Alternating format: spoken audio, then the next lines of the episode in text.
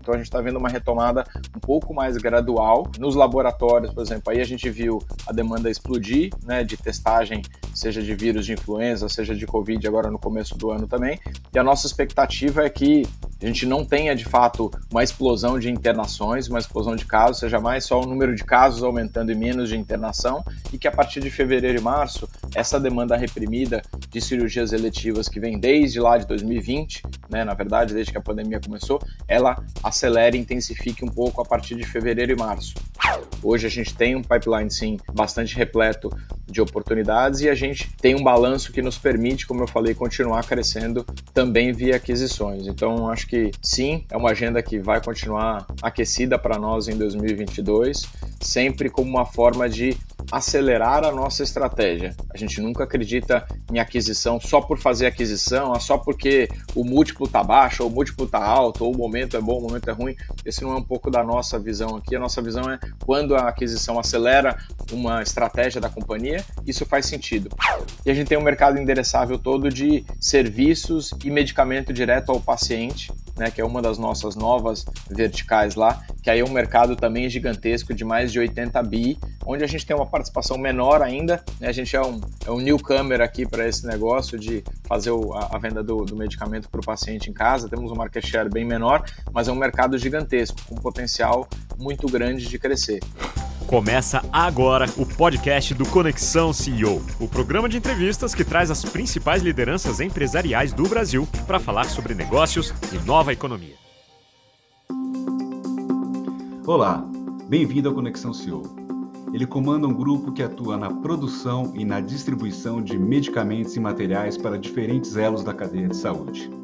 E que desde que abriu capital, em agosto de 2021, vem mostrando cada vez mais apetite por aquisições. Hoje eu converso com Leonardo Birro, CEO da Vivio. Leonardo, prazer ter você aqui no programa. Muito obrigado mesmo pela sua presença aqui no Conexão CEO. Bom dia, Moacir. Obrigado a você aí, pela turma do, do Neofeed, do Conexão CEO, pelo, pelo convite. Um prazer aí falar com vocês e, e todos os ouvintes.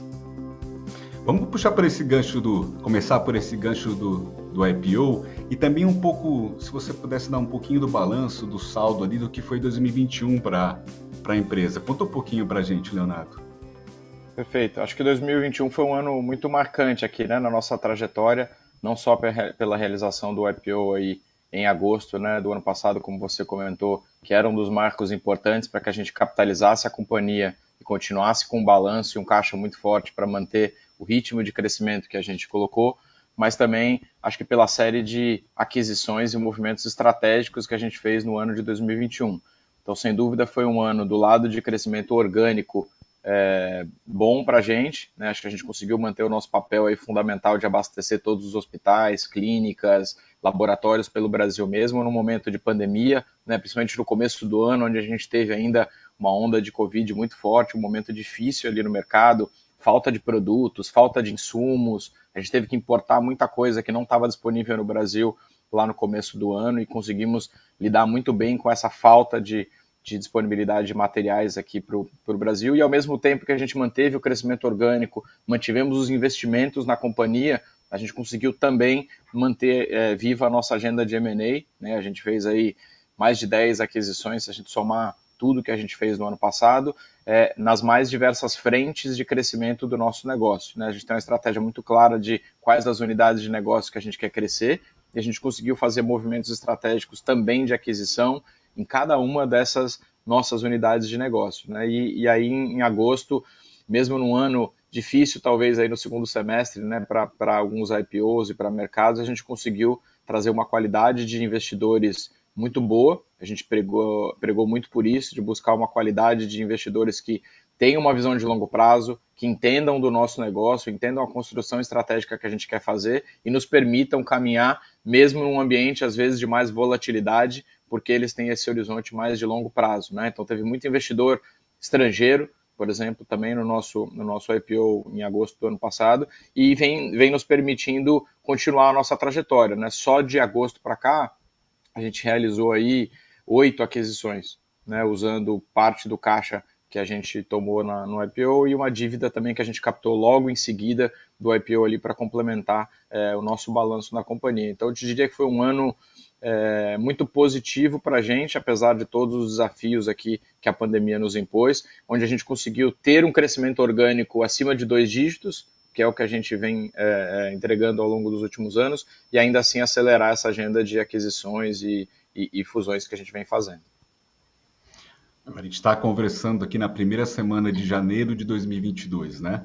Você traçou esse, esse, deu um pouquinho desse balanço do que foi 2021. Como é que você, vocês estão enxergando 2022, as perspectivas? A gente tem aí um recrudescimento dos casos de Covid, por exemplo, que dialoga diretamente com, com o segmento que vocês atuam. Tem questões é, macroeconômicas aí também uh, complicadas, tem eleições, tem Copa do Mundo, tem tudo. O que, que vocês, como é que vocês estão enxergando um pouquinho em 2022?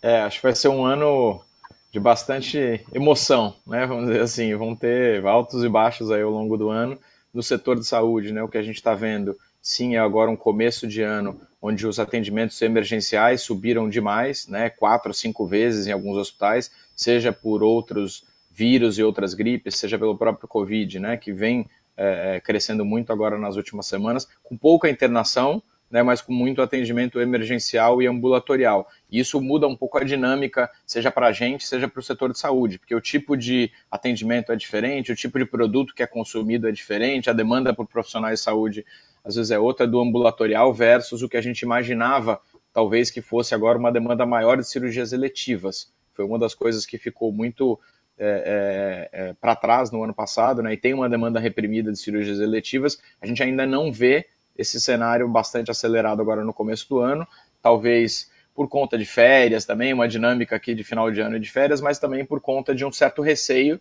das pessoas aqui de, com todos esses vírus rolando e tudo que está acontecendo, as pessoas irem agora marcar uma cirurgia eletiva. Então a gente está vendo uma retomada um pouco mais gradual.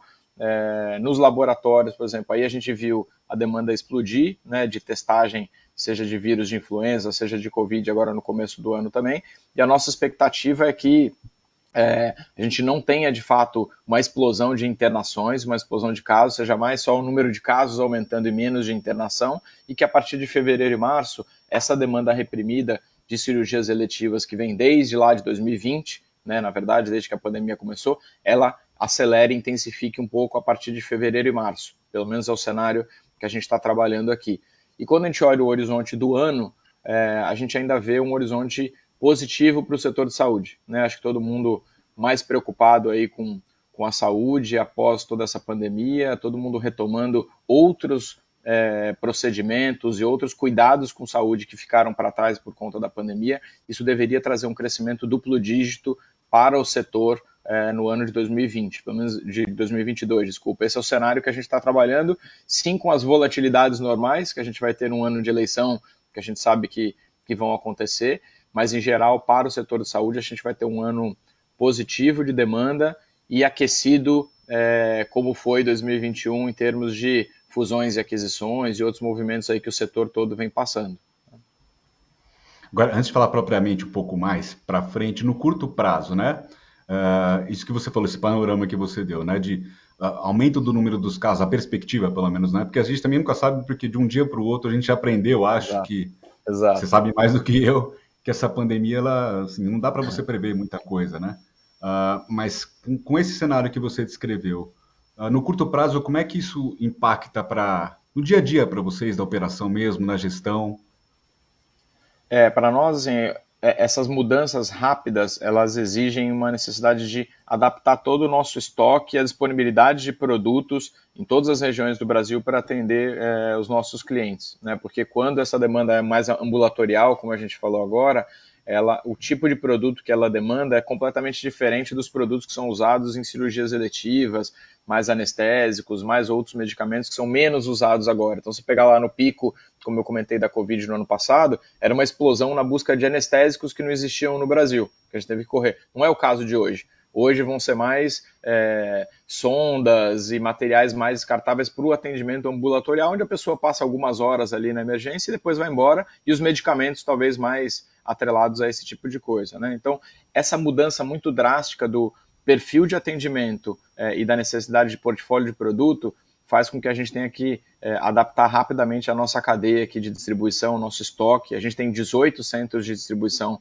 espalhados pelo Brasil, a gente atende mais de 6 mil hospitais, mais de 2 mil laboratórios. Então, atender toda essa gama de clientes com um portfólio de produto que muda muito rápido é sempre um desafio para a gente. Né? Mas acho que a gente tem uma, uma agilidade muito grande aqui para virar é, a nossa atuação muito rapidamente para atender essa demanda. E eu acho que vai ser isso ao longo do ano, né, Moacir? A gente vai ter que conviver com isso, apesar de, pelo menos agora, a gente não está vendo é, esse número de casos é, se converter em internações, em casos mais graves, mas novas variantes vão surgir e essa mudança vai, a gente tem que aprender a conviver com ela, né? Não dá para a gente fugir dela e ela vai provavelmente estar com a gente mais alguns anos aí ainda até que até que tudo se estabilize.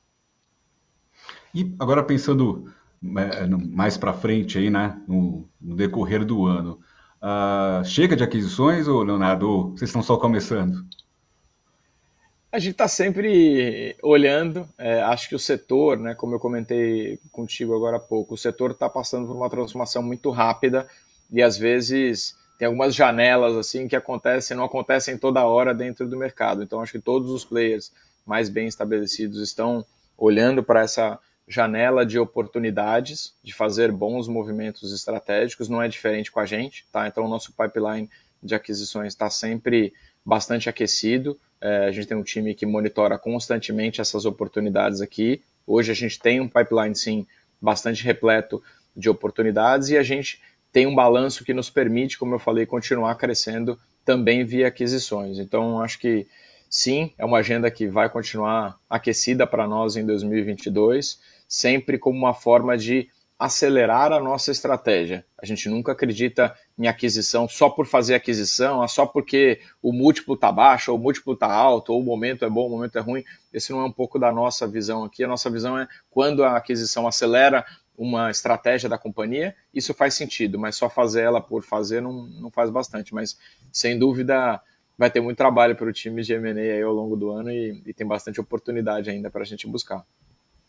Não, é, você, como você mesmo já afirmou em outras oportunidades, vocês estão acompanhando uma consolidação que está tendo nas, nas duas pontas do setor, na verdade, né? E, e, e, acho que isso se reflete na busca até por fornecedores, né? Na, na, na parte da cadeira que vocês atuam, que também consigam atender esses grupos aí que estão cada vez mais é, com presença nacional também, né? Não, não são mais coisas regionais, né? Exatamente. Acho que essa essa é a grande demanda, né? À medida que os grupos, grandes conglomerados de saúde, seja dos nossos clientes, hospitais, clínicas, laboratórios, farmácias, ou dos nossos fornecedores, né, que são os fabricantes globais de materiais e medicamentos, à medida que eles se consolidam, eles precisam de um parceiro de negócios, como a gente se define aqui, diferente, talvez, do perfil que era no passado no Brasil, né? mais fragmentado, mais regional, sem a capacidade de atender eles nacionalmente, com um portfólio muito amplo, com uma agenda de serviços muito relevante, querendo entender quais são as dores desse cliente, desenvolver serviços e tecnologia para ajudar eles no dia a dia. Então, é, esse movimento, na verdade, é a nossa grande motivação para continuar fazendo também esses movimentos de, de crescimento em, em diversas direções, que eu acho que esse é um dos nossos desafios, né, Moacir? A gente está crescendo rápido e está crescendo em vários negócios ao mesmo tempo. Então isso traz sempre um desafio de como é que a gente faz a gestão disso tudo, como é que a gente tem muita disciplina para executar esses movimentos e, e, e, não dar um passo eventualmente maior que a perna aqui. Mas sem dúvida, esse movimento vai continuar nos grandes prestadores de serviço e os grandes fabricantes de material e medicamento globalmente, e a gente vai acompanhar esse movimento é, com o papel que a gente quer ter no nosso ecossistema aqui. Você tocou num ponto interessante, né? Porque, uh, bom, a Vivo também não começou a fazer aquisições depois do IPO. Você já tem um histórico, né? Uh, de M&As. Uh, ah, mas quanto à integração, qualquer integração é, é, é desafiador, ainda mais de tantos ativos assim, né? Como é que é lidar um pouco com essa questão? Como é que vocês estão lidando com esse desafio de integrar outras operações, tantas operações assim, e também num, num, num curto espaço aí de tempo?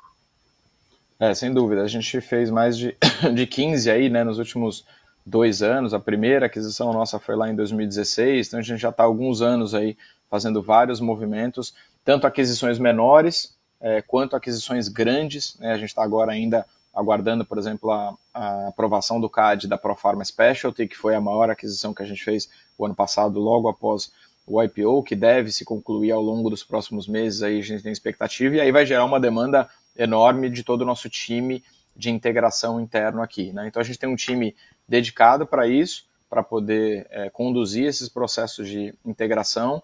A gente desenvolve já um plano de integração antes até do closing dessas operações, antes até de ser aprovado por completo. A gente já começa no dia 1, que a gente chama, com um plano pronto para executar.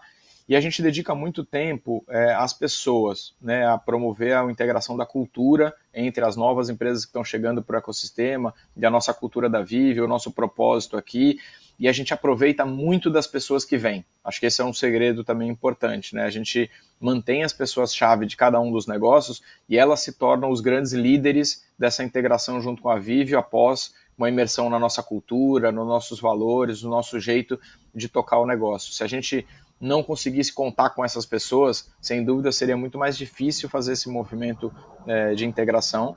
A maioria dos é, é, M&As que a gente fez o ano passado, a gente já concluiu praticamente a captura das sinergias que a gente queria ter e já temos essas empresas 100% integradas dentro do nosso negócio, ou seja, a gente está pronto para pegar esses que a gente fez no último trimestre do ano passado e agora no começo desse ano e ter um foco muito grande na execução deles. A gente não fica carregando também durante muito tempo esses ativos dentro do ecossistema sem integrá-los, porque senão você gera um problema depois de querer fazer muita coisa ao mesmo tempo. Então a gente garante um, é, uma cadência aqui nesse processo de integração sem esperar muito tempo, tá? Mas eu diria que pessoas é, chave em cada uma das empresas são é, é o nosso diferencial aqui para conseguir acelerar essa integração.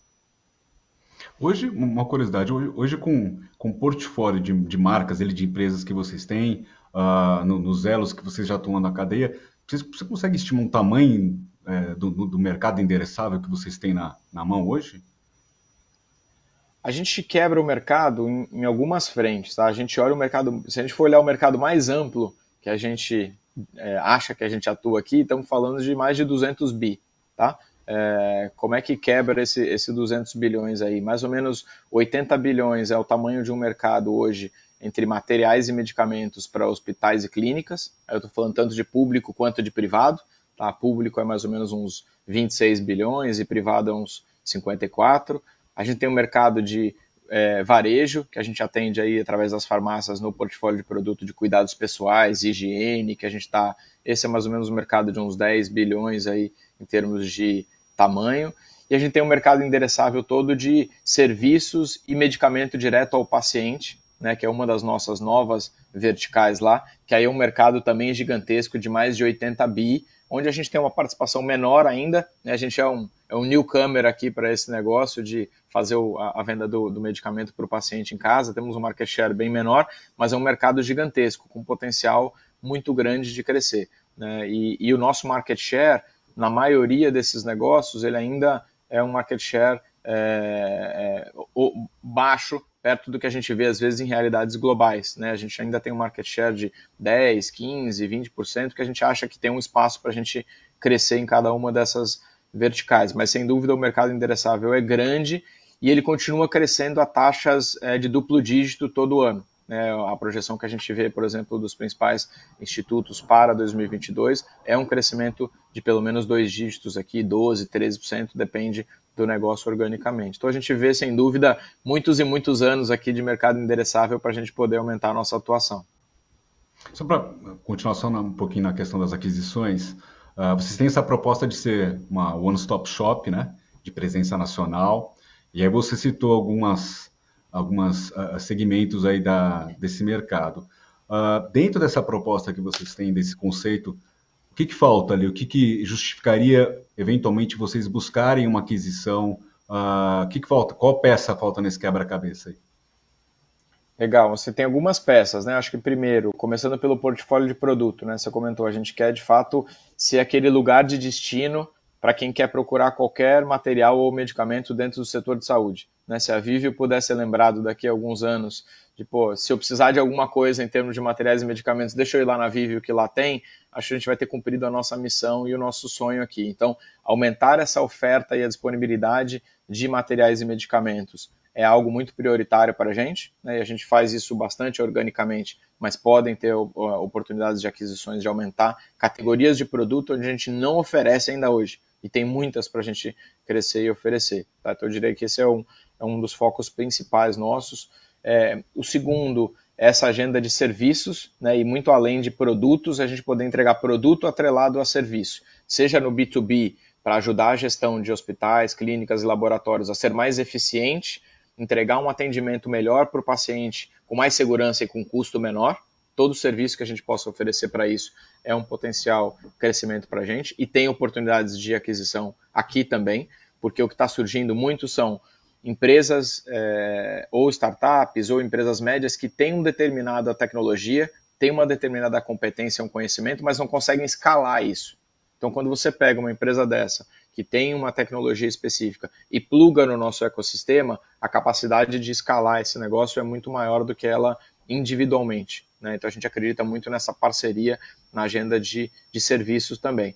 E tem esses novos, talvez, canais de atendimento, né, que a gente também pode ter oportunidade de crescimento e que a gente está começando como esse direto ao paciente que eu falei. Né? A nossa crença cada vez mais é que é, saúde vai ser mais omnichannel, né, que a gente chama aí, que é usado em outros, em outros segmentos, de você consumir saúde em muito mais lugares, vai continuar sendo consumido, obviamente, prioritariamente no hospital, no consultório do médico, acho que essa ainda vai ser o, o canal prioritário, mas a telemedicina, o atendimento em casa, a vacinação em lugares que não sejam só na clínica, os atendimentos nos escritórios ao longo do tempo, essa, é, esse consumo de saúde em mais locais é uma tendência, né? E a gente quer estar muito próximo disso. A gente faz hoje, por exemplo, várias é, parcerias com planos de saúde, onde a gente oferece a disponibilidade de é, fazer uma parceria com o plano de saúde, mas entregar o medicamento na casa do paciente para que ele tenha mais comodidade, mais praticidade e garanta uma adesão melhor ao seu tratamento.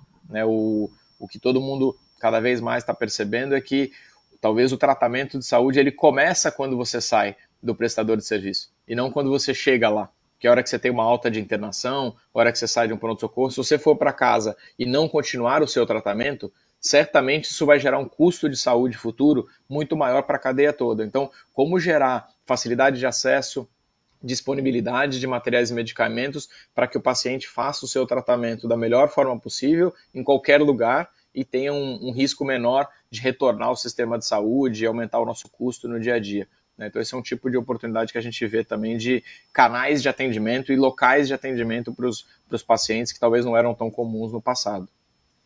Nessa, nesse braço, por exemplo, tem até, vocês até fizeram uma aquisição, né? É a Far, Farmi, é isso? Isso. Foi, né? Que é bem, bem direcionada aí né, nesse braço de atuação de serviços aí de entregas para pacientes, né? Você pode citar algumas das parcerias com planos que vocês têm, Uh, e qual é a estratégia aí? Uh, quais são os próximos passos também nessa, nesse uh, braço de serviços aí diretamente para esse canal de pacientes, né? atender diretamente esse público?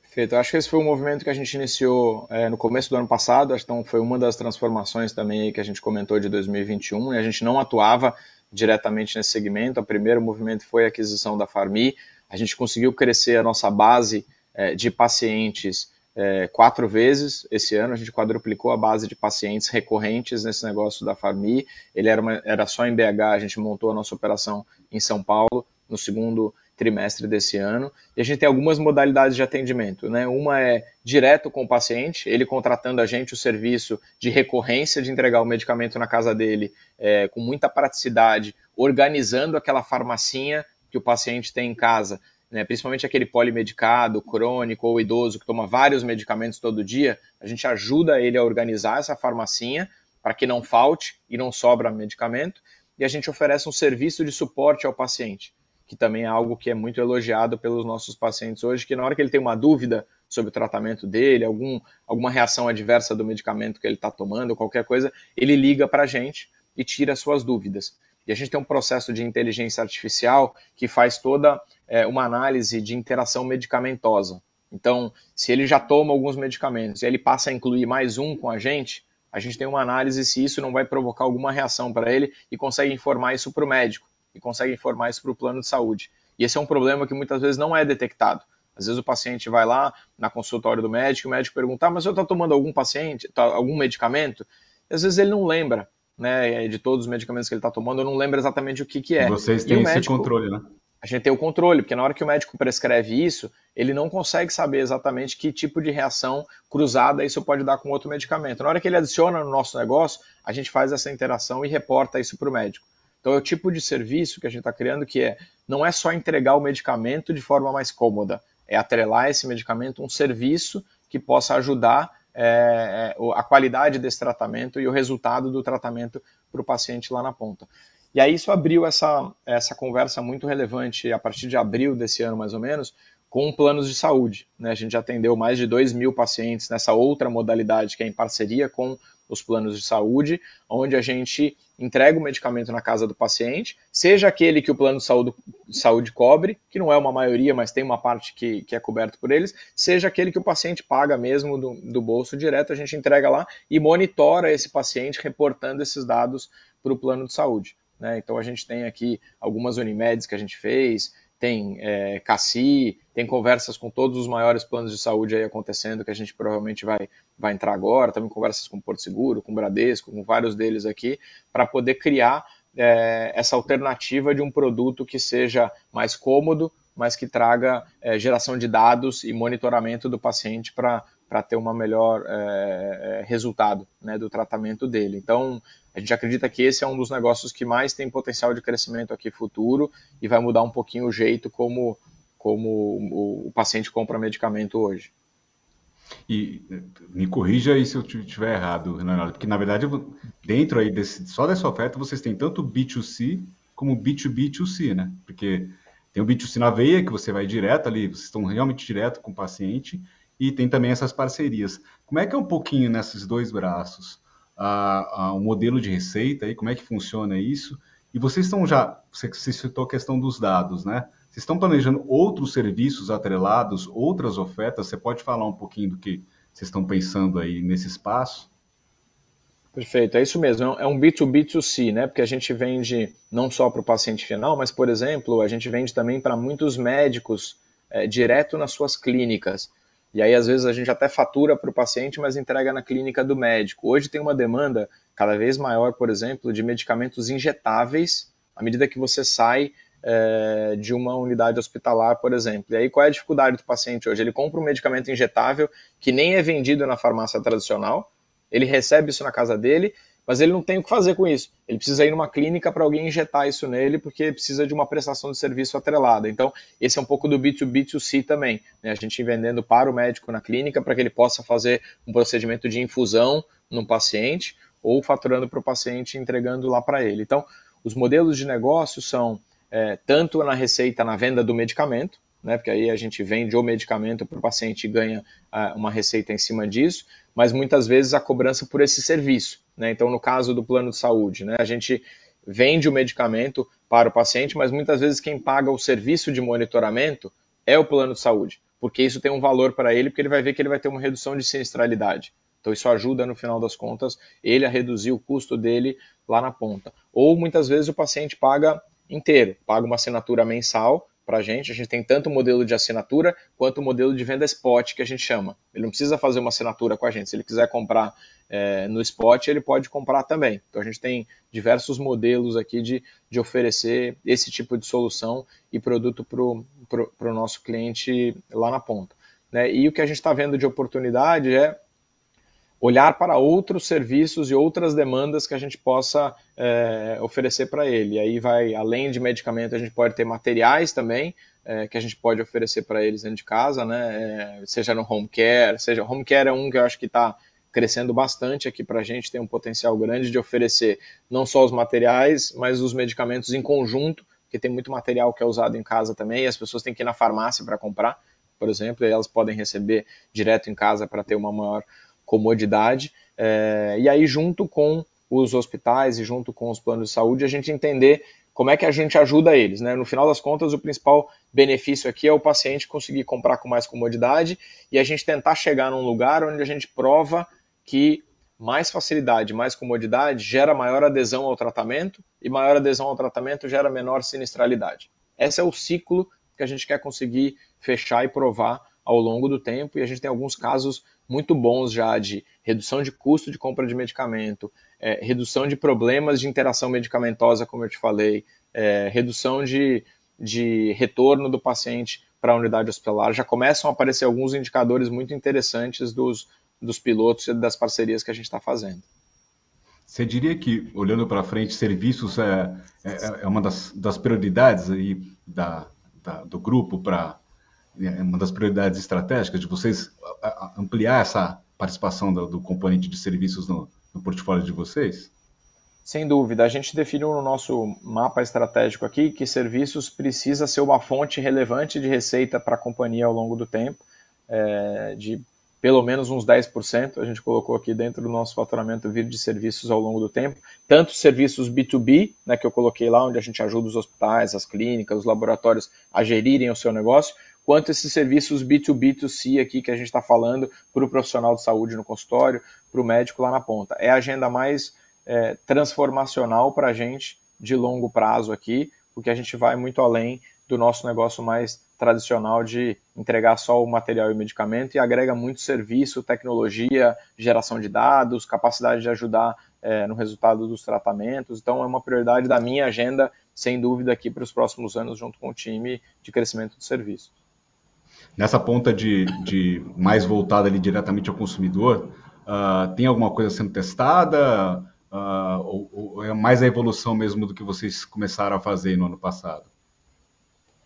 Eu, eu acho que a gente está indo agora cada vez mais para essa questão da inteligência dos dados e da interação medicamentosa que eu falei. Acho que a gente estava menos nisso no começo, a gente estava mais entregando o produto e tendo o programa de suporte ao paciente que eu falei, que é essa central onde ele liga ou manda o WhatsApp para tirar dúvidas. A gente está vendo agora é, que ninguém está fazendo de forma muito estruturada essa, esse cruzamento da interação medicamentosa para os pacientes. Né? Tem muita gente fazendo, e muitas startups também surgindo para o monitoramento do paciente lá, para ver se ele está aderindo ao tratamento, se ele está tomando a medicação, se ele não está tomando a medicação, é, tentando medir um pouco os sinais vitais dele ao longo do tempo e ter mais dados para o médico poder acompanhar o paciente à distância. Isso tudo acho que tem muita coisa surgindo. Mas essa questão de olhar para a interação medicamentosa não tem muita gente fazendo e a gente está vendo um valor muito grande aqui de poder monitorar isso e reportar esses dados para o médico lá na ponta e para o plano de saúde para fazerem a melhor acompanhamento do seu paciente. Então, eu diria que essa questão de trabalhar melhor os dados é, e, e, de uma forma muito ampla, tá, Moacir? Acho que essa é uma grande limitação do setor hoje, é, pelo menos na nossa opinião, assim, é, tem muita iniciativa surgindo, mas de certa forma ela ainda, elas ainda são descentralizadas. Se não tiver uma conexão entre essas iniciativas dos diversos players aqui e esse dado que é gerado seja compartilhado com todos, no final das contas é difícil que você tenha uma melhoria do atendimento e uma redução do custo de saúde, porque você gera um monte de dados, mas eles estão descentralizados. Então a nossa visão aqui não é que nós somos os donos desses dados e nós não vamos compartilhar com ninguém, ou que nós vamos querer vender isso muito caro para alguém. Não, quando a gente gera esse dado aqui, a gente entende que esse dado é do paciente, é do médico, é do plano de saúde, é nosso. Quanto mais gente puder ter acesso a essa informação, melhor vai ser a capacidade de de atender melhor esse paciente e melhorar o tratamento. É, acho que, não sei se estou falando uma grande besteira, mas assim, o que você mais ouve hoje em dia, seja em qualquer mercado, em qualquer setor, são os ecossistemas, né? Isso. Todo mundo buscando criar os ecossistemas. E é impressionante como de... Acho que isso um pouquinho antes aí a, a pandemia acabou acelerando, como você olha hoje para o segmento de saúde, sob diferentes óticas, diferentes ali etapas da cadeia, é impressionante como está tá, o negócio está pulsando, assim, né? Tá muito aquecido, né? Parece que você vê todo mundo procurando, aí tem muita iniciativa, né? É, é o que você falou, por exemplo, tem grupos de farmácias criando seus ecossistemas. Ah, na parte de hospitais, tem gente indo para plano de saúde, plano de saúde indo para hospitais, tem muita verticalização, né? É, é. Tá, tá, extremamente aquecido o negócio, né? Tá, acho que tá todo mundo buscando a mesma coisa, né? O, a famosa jornada do paciente tentar acompanhar o paciente em mais momentos é, da sua jornada, não a hora que ele saiu do hospital não é mais problema meu, né? Ele está em casa lá e ele tem que se virar de outro jeito. Não, acho que está todo mundo com um olhar muito positivo de melhorar essa qualidade do atendimento, expandir um pouco mais o seu ramo de atuação, mas esse talvez tenha que surgir o ecossistema dos ecossistemas em algum momento para poder conectar tudo isso aqui. É um pouco plano de vocês? De... É um pouco o nosso plano aqui em tudo que tange material e medicamento. Né? Acho que isso é sempre importante colocar, que às vezes as pessoas perguntam, ah, mas vocês vão verticalizar ou vão entrar em alguma coisa de prestação de serviço lá na ponta? Assim, não, não é o nosso papel. Tudo que a gente está criando de serviços e tentar conectar isso, e sim é a nossa missão, tem que estar atrelado à disponibilidade do material e medicamento, porque a gente sabe que o material e medicamento é uma parte muito importante do tratamento. Né? Ele, é um, ele é um meio para que o profissional de saúde, o médico, o enfermeiro, que são quem realmente fazem a diferença lá, mas ele é um meio para prestar um, um, um, bom tratamento para o paciente. Então, se a gente puder, nesse negócio aqui, conectar essas, esses diversos elos da cadeia, gerando dados, disponibilizando dados para todos eles, colocando o paciente no centro, esse é o que a gente quer fazer todos os dias.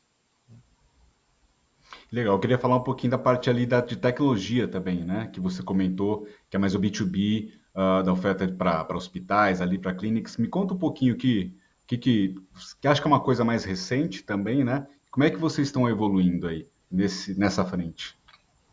A gente está muito animado também com as perspectivas aqui. A gente começou em 2018 nessa frente aqui, é, e a grande mudança nossa é que a gente chegava até a porta do nosso cliente que a gente fez foi bater na porta e dizer, me deixa entrar para entender um pouco a dinâmica dentro e ver o que, que eu posso fazer para você aí dentro é, para te ajudar a prestar serviço também. Então a gente começou isso lá em 2018 fazendo alguns pilotos.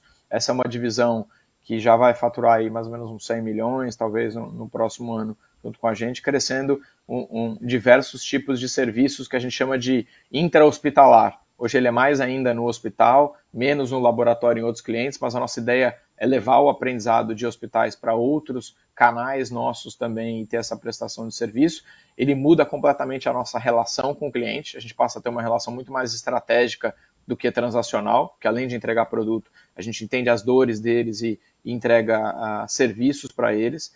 E a gente está vendo que é, o, o, o, custo disso é muito grande ainda dentro das instituições. Né? Hoje você tem 30%, 35% do custo de uma instituição é é, profissional de saúde e depois 18%, 16% é material e medicamento lá no dia a dia. Então, quando você tem muito desperdício de energia, de tempo e de profissionais de saúde que deveriam estar mais próximos do paciente, fazendo cuidado com ele, direcionado esse tempo para fazer gestão de material e medicamento, a gente acha que é uma perda de capacidade de usar melhor esses profissionais de saúde aqui. Então, as nossas, os nossos serviços e, e a tecnologia que a gente usa é para tentar diminuir esse tempo do profissional que é direcionado para esse tipo de atividade, é, e também reduzir estoque, reduzir capital de giro, reduzir necessidade de, de dinheiro que tem atrelado a isso hoje. Então a gente está vendo essa agenda crescer de forma muito bacana. Ela, o ano passado ela sofreu um pouquinho, né, obviamente, até mais em 2020, né, por causa do começo da pandemia, todo mundo direcionou as atenções para outra coisa,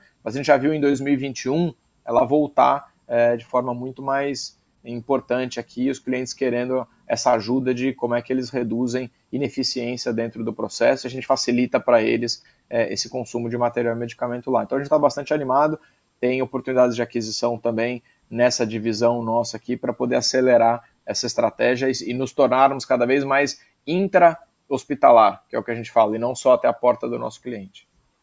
E, e tem alguma coisa já sendo uh, uh, testada aí também nessa frente? Uh, alguma coisa mais nova aí que vocês estão testando, ou seria mais escalar o que vocês já têm hoje dentro de casa? A gente está escalando o que a gente já tem e tem algumas coisas que estão é, no forno ainda dependendo de uh, alguns assuntos regulatórios que a gente está trabalhando junto com, com a Anvisa e com órgãos locais também em alguns lugares, para poder ter toda a segurança e rastreabilidade para fazer algumas atividades que são feitas dentro do ambiente hospitalar fora. Tá? Um exemplo disso é a unitarização. A gente investiu uma central de unitarização bastante robusta e, eu diria, estado da arte aí para poder fazer isso e entregar já unitarizado para os nossos clientes. A gente está desenhando toda a regulação disso, porque tem uma importante mudança de regulação, para quando a gente lance o serviço a gente esteja é, 100% conforme, 100% é, em compliance com o que são o regulatório aqui. Então, tem sim algumas coisas, como por exemplo unitarização, que a gente já está pronto para fazer é, fora do ambiente hospitalar e estamos é, em vias de conseguir viabilizar isso ao longo dos próximos meses. Queria falar também de, de a gente está falando de, de, coisas que vocês estão ali no, no forno. É, tem duas questões. Eu queria falar primeiro da questão de, de entrada da, do, do, grupo aí em, em, produtos financeiros, né? Produtos e serviços financeiros. Uh, acho que vocês estavam com, começando com alguma coisa em termos de crédito para laboratórios, ou previam começar agora no, no início do ano. Como é que isso está evoluindo? Como é que, que, que, você pode falar um pouquinho dessa, desse segmento especificamente? Perfeito. Acho, acho que chamou muito a atenção nossa durante a pandemia, né, a necessidade aí de, de um produto de crédito e, e apoio aos nossos clientes aqui. Não tinha nada muito estruturado, né? Você pega todos até os pacotes todos que foram feitos de incentivos e tudo, os próprios hospitais privados aqui não tinham muita, muito acesso a recurso ao longo do, do da pandemia para poder é, tocar suas operações e apareceu muito esse pedido para a gente. Então a gente começou a buscar alternativas de como levar crédito, a gente decidiu, como você comentou, come, começar no movimento é, mais de laboratórios ali, pelo perfil do cliente, pela facilidade de fazer alguns pilotos. A gente começou esses pilotos agora no final do ano passado tá é, tentando oferecer alguns produtos de crédito em parceria é, com alguns é, parceiros aqui que buscaram a gente para fazer. Então, não tenho ainda muito dado concreto para dividir com vocês aqui, mas a gente está olhando sim para é, poder é, olhar para crédito como mais um serviço que a gente está colocando para os nossos clientes aqui, além de levar todo o produto, seja para o B2B, seja quem sabe um dia para o B2C. Por que não? Né? A gente sabe também que muitas vezes as pessoas deixam de fazer o seu tratamento ou interrompem o tratamento por falta de dinheiro ou por falta de recursos. Se a gente puder, de certa forma, talvez financiar ou ajudar a financiar esse tratamento aqui, de novo, gera um benefício de não interromper um tratamento no meio e que vai gerar um custo muito grande para o setor de saúde no final das contas. Né? Então, como é que a gente ajuda isso a fazer? Então, tanto para o B2C quanto para o B2B podem ter oportunidades, mas a gente está no começo ainda, Moacir, estamos num piloto aqui junto com os laboratórios. Acho que ao longo dos próximos meses aí a gente deve ter mais dados para poder pensar como escalar isso para outros clientes e outros segmentos nossos. E tem um outro projeto também, que acho que estava no mesmo estágio ali, também em laboratórios, e aí acho que vocês tinham perspectiva uh, conforme isso for amadurecendo também para levar para outros canais, que é o marketplace, né?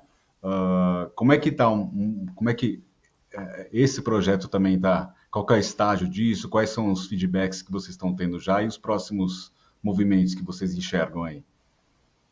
Perfeito. O marketplace a gente está no estágio de desenho da solução para lançar a plataforma, conversando com muitos clientes, entendendo a demanda deles. A gente atende hoje por trimestre, mais ou menos uns 2 mil laboratórios. A gente entende que tem uma base de pelo menos uns 10 mil e tem muitos sellers hoje, né? Muita gente que tem produto e que não consegue ter acesso a essa base de laboratórios espalhadas pelo Brasil. Então, conectar de forma mais fácil e mais rápida essas duas pontas é um dos nossos objetivos. Hoje, o modelo mais tradicional que a gente faz é: eu pego esse fornecedor, cadastro ele na minha base, a gente compra o produto deles, armazena dentro de casa e faz um modelo mais tradicional, talvez, de distribuição. E a gente percebeu que talvez se a gente fizer via o marketplace, conectando as pontas direto, e a gente pode usar a nossa infraestrutura logística até para fazer a entrega, muitas vezes para esses, esses sellers lá na, na ponta para os clientes, a gente vai ter uma capacidade talvez mais exponencial de crescer esse número de clientes e, e, a quantidade de produtos que a gente oferta versus o modelo tradicional de, de distribuição. Né? Também começamos pelo laboratório, que a gente entende que é um mercado muito fragmentado, onde a dificuldade de um conectar com o outro é maior até do que em hospitais, né? A fragmentação é muito grande, principalmente do número de fabricantes de produtos para oferecer por esses laboratórios. E a gente está desenhando a solução. Temos também um parceiro que é, que é especializado nisso, não só em marketplace, mas em programas de fidelidade, também com, com pequenos clientes e, e, e sellers. E a gente espera ao longo do, do primeiro trimestre agora terminar a fase de desenho e aí começar a lançar isso a partir do segundo TRI e, e, colher um pouco de resultados aqui e depois ver como que ele se adapta ou não para outros negócios. A gente ainda não, não tem uma certeza de que ele vale para todos os canais que a gente atende, mas sem dúvida para laboratórios a gente está uma boa perspectiva, para clínicas a gente acha que pode ser um modelo que pode funcionar depois também. É, diria que segundo o TRI talvez a gente já comece a, a lançar em algumas regiões do Brasil. Vocês têm diferentes canais, aí, como a gente já comentou bastante, né? Hospitais, clínicas, laboratórios, farmácias, médicos, né, justamente, pacientes. Uh, de tudo que a gente falou aqui, tem algum outro, algum outro projeto, algum outro movimento, alguma outra iniciativa em alguns desses canais que vocês estão começando a olhar ou, ou vão priorizar? Acho, acho, que o nosso crescimento está muito nesses canais que a gente falou. Né? Não tem nenhum outro novo negócio que a gente fala assim, ah, não tem, que não esteja dentro de casa hoje que a gente está olhando. A gente quer ter muita disciplina, como a gente falou no começo, né? já tem muita coisa acontecendo, muito M&A ao mesmo tempo em cada uma dessas frentes. A gente tem líderes claros para cada uma dessas divisões dentro da Vive hoje, por isso que a gente consegue andar com elas em paralelo também, porque os times são, de certa forma, dedicados a cada um desses negócios e a gente está muito animado para acelerar nessa direção. Tá? Não acho que tem nenhum novo negócio. Tem serviços que a gente pode trazer que hoje a gente não presta, serviços completamente novos, tanto organicamente como via algumas aquisições que a gente está olhando, mas ele vai se encaixar dentro de uma plataforma de geração de valor para o cliente B2B ou para o B2B2C, como a gente falou. Não tem nenhuma nova divisão que vá surgir dentro da Vive hoje, é, é realmente acelerar o que a gente já tem dentro de casa. Leonardo, eu queria aproveitar, a gente está caminhando para o final, mas falar um pouco de você também, né? E da primeiro da tua trajetória profissional, né? Você tem aí Microsoft, a Tarpon, né? A BRF. Como é que o mercado de saúde entrou aí na, na, na tua história, entrou no teu currículo?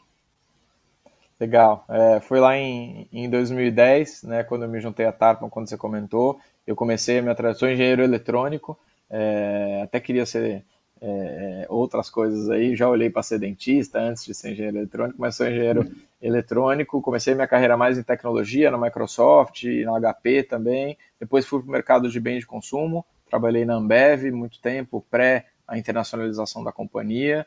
Fui para os Estados Unidos em 2008. É, fiz um MBA lá em Kellogg, em Chicago, durante dois anos. E na volta ao Brasil, decidi voltar no Brasil, me juntei à Tarpa, como você falou, e ali começou um pouco o setor de saúde. Né? É, a Kremer, que por coincidência hoje faz parte aqui do ecossistema da Vivio, era uma primeira companhia lá eh, investida da Tapon naquele momento, e eu fui me juntar a esse desafio lá de crescer o negócio, escalar a Kremer naquele momento, e fiquei seis anos na companhia, quatro anos como, como CEO, né? lá em 2012 é, eu assumi como CEO da Kremer e fiquei quatro anos como CEO lá, depois voltei para o mercado de de bens de consumo, né? Tinha passado por bebidas e aí fui para alimentos ali na BRF durante dois anos, onde eu fui o CEO da operação do Brasil da BRF. E, e no final de 2017, 2018, eu estava é, repensando um pouco o futuro, olhando para novos negócios, é, é, uma nova trajetória para mim. E aí recebi o convite para me juntar a esse projeto aqui é, da família Mafra, junto com o pessoal da DNA Capital, né, que era um investidor aqui de referência junto com a família lá. Ambos já me conheciam, a gente se conhecia aí do mercado e eles estavam com essa visão aqui de montar esse negócio.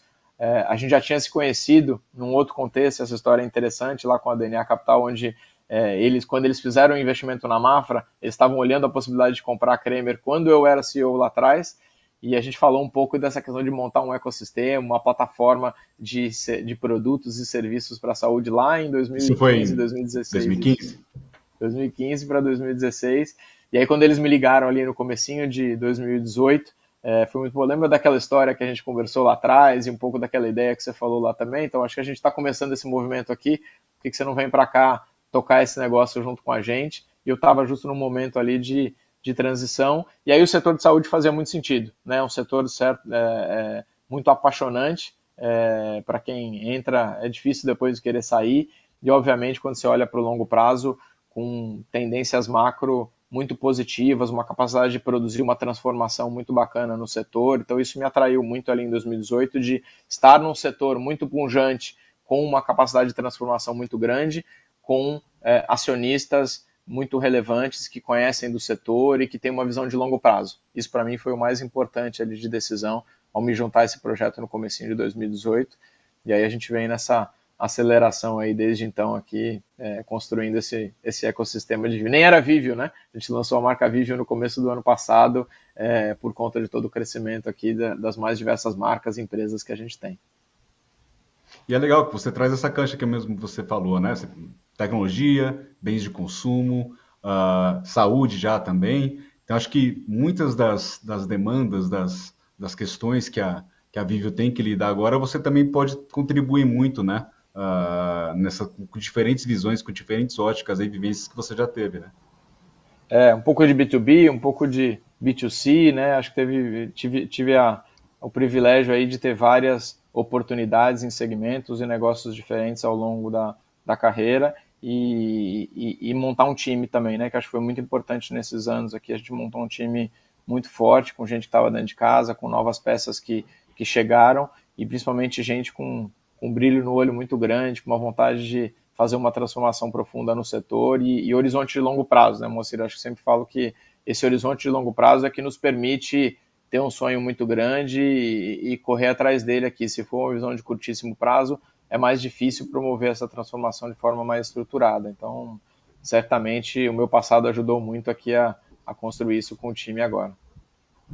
Leonardo, uh, fala um pouquinho também uh, a parte de profissional, né? As, as, duas coisas estão linkadas, conectadas.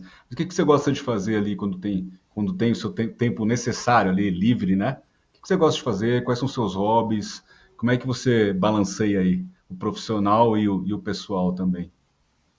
Legal. É, eu sou, eu sou muito ligado à família e amigos, né? Acho que eu dedico muito tempo a estar próximo das pessoas que eu gosto. Eu tenho três filhas, então eu costumo dizer que eu faço a minha parte em contribuir com, com o domínio das mulheres aí ao longo das próximas gerações, tendo colocado três filhas, então eu dedico muito tempo para estar com elas e tempo de qualidade, né, quando eu posso. É, eu pratico bastante esporte também, gosto de jogar tênis, eu gosto de andar de bicicleta, correr, é, praia, é um refúgio. Dá tempo? Né, de... Dá tempo, sempre dá. Essa questão é, é, é só arrumar e ter disciplina que sempre dá tempo, né? Acho que no fundo, às vezes a gente a gente se esconde em, em não conseguir se organizar bem. Né? No final dá, é, tendo um bom time, tendo uma boa direção, delegando bastante, né? Eu também procuro delegar muito, porque isso me permite também fazer outras coisas. Se eu centralizar demais, vai, vai faltar tempo para alguma outra coisa, né? Então dá tempo para fazer tudo isso. É, e a praia é um, é um refúgio também que a gente gosta bastante aí de final de semana para sair, mas é, a maior parte do tempo é dedicado para a família e, e, amigos. É necessário, né? Não, acho que uma coisa não anda sem a outra, né? É, Exatamente. Acho que o, o, grande desafio da gente cada vez mais é saber equilibrar os dois pratos aí, né? É isso, não dá para ficar agora, agora é só isso, depois é só aquilo, não existe. Você, você vai ficar sempre faltando uma coisa dentro da sua vida e aí não funciona, né? Esse balanço aqui que é, que é fundamental. Leonardo, muito obrigado pela tua presença, obrigado pelo papo, obrigado mesmo aí pela, pela oportunidade da conversa. Obrigado a você, Moacir, aí. É prazer falar com vocês novamente, com todos os ouvintes aí. Estamos sempre à disposição aqui na Vive para futuras conversas. Esse foi o Conexão CEO. Assine o nosso podcast, se inscreva no nosso canal no YouTube, Neofeed Brasil, e na nossa newsletter no site www.neofeed.com.br para receber notícias em seu e-mail.